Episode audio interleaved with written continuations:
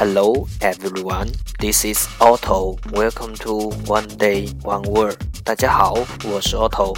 您现在收听的是荔枝 FM 幺四七九八五六，图听每日十五分钟英语之每日一词。欢迎收听，欢迎订阅。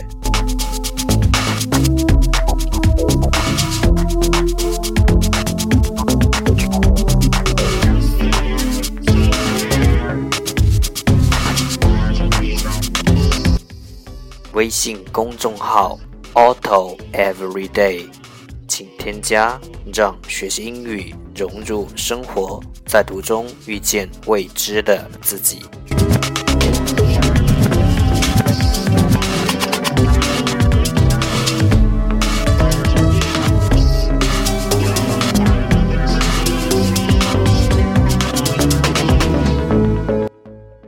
让我们一起简单的坚持每一天。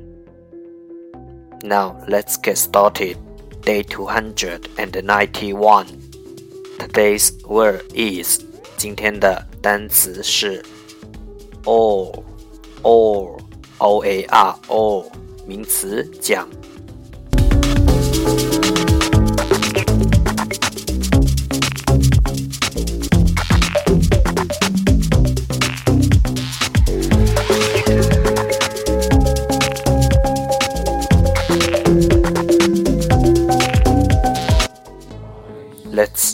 look at its example. 让我们看看它的例子。Every man gets two oars on this boat. 船上的每个人都有两只桨。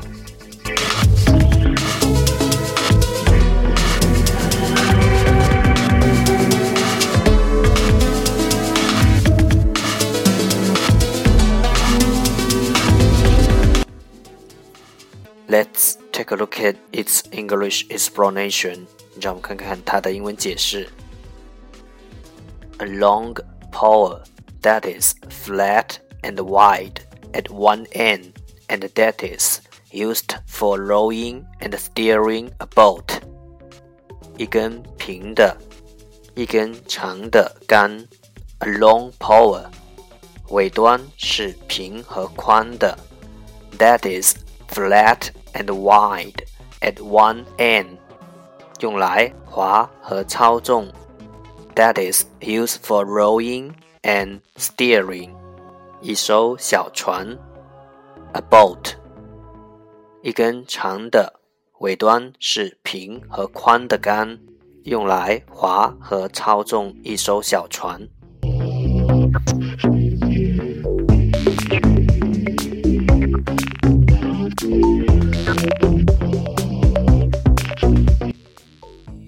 Let's take a look at its example again. 让我们再看看它的例子。Every man gets two oars on this boat. 船上的每个人都有两只桨。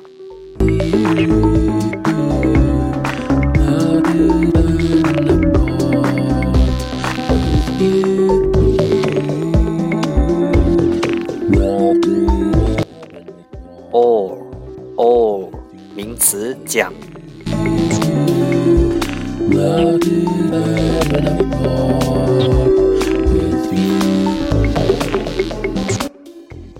That's all for today。这就是今天的每日一词。如果你喜欢我的节目，欢迎为我和那些愿意坚持的人点赞。欢迎和我一起用手机学英语，一起进步。See you tomorrow。再见，See you next time。